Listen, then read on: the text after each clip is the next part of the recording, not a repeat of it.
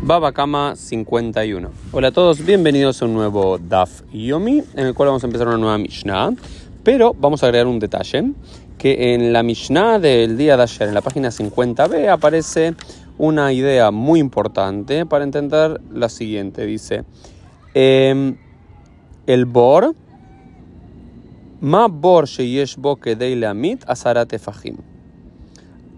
Afkol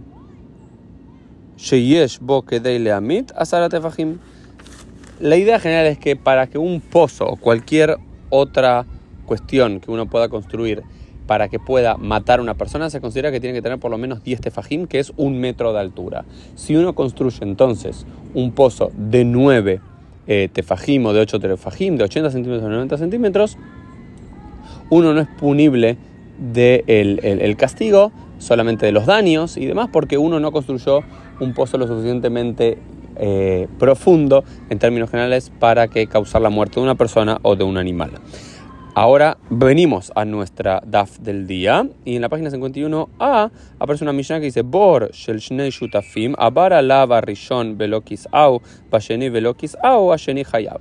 Hay una discusión que, trae la Mishnah y que después la quemará y los mefarshim van a, van a discutir es Vamos a decir que hay un, bor, shel shnei shutafim. Vamos a decir que hay un bor, un pozo de dos dueños. Después la Gemara se pregunta qué significa un pozo de dos eh, dueños, si es el pozo en el cual eh, son dos socios que tienen un pozo en común para sacar agua, o si es en el caso, por ejemplo, de alguien que manda a construir a otro un pozo, si los dos son dueños, el que lo manda a hacer y el que lo construye, y la Gemara dice que no, porque dice Lidvar Averá, que no, hay, no se puede hacer un emisario, no se puede eh, no, hay, no hay emisarios para una transgresión, lo cual significa que el que manda a otro no puede ser castigado, sino solamente el que realiza el acto es el que es eh, finalmente castigado. Entonces, bueno, tratan de analizar que quizás dicen que son dos personas que comparten un pozo entre sus propiedades y demás. Más allá de cómo es el caso particular, dice, ok, ¿qué pasa si un pozo de dos propietarios y pasó primero el primero y no lo cubrió?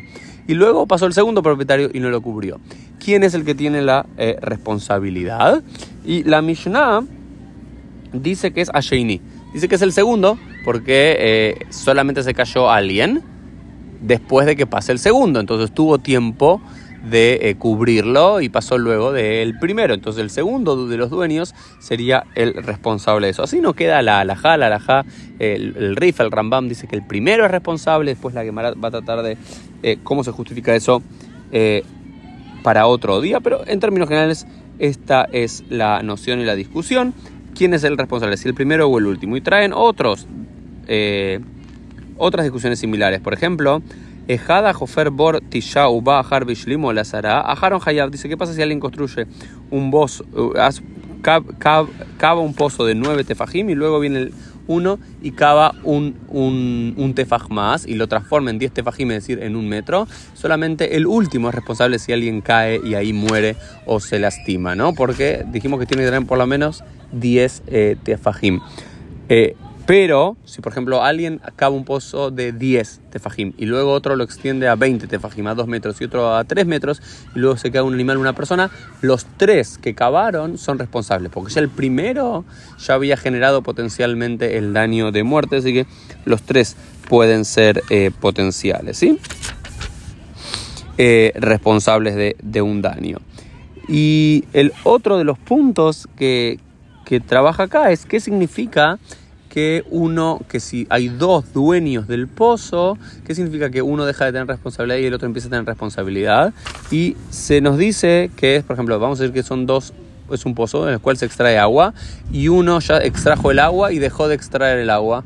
Ya eso hicieran es, es la responsabilidad del segundo que está ahí esperando sacar agua. Sin embargo, el otro dice, no, no, no es responsabilidad del segundo hasta que le dé el balde para que pueda seguir extrayendo agua. Y esa es la idea general, que uno no no hace una mesirá, no hace un paso de una propiedad o de una responsabilidad hasta que le dé el objeto central que constituye el uso principal del mismo. Entonces se dice que en relación a los pozos, eh, en relación a los pozos, uno no deja de utilizarlo, lo empieza a utilizar el segundo, o es decir, es responsable del segundo, hasta que le entrega el balde. Eh, cuando es una casa, cuando alguien vende una casa, eh, uno, por ejemplo, no, el otro no es responsable, el comprador no es responsable de la casa, de todo lo que ahí tiene, hasta que le digan aquí tienes eh, goza de la casa a través de esta llave, ¿no?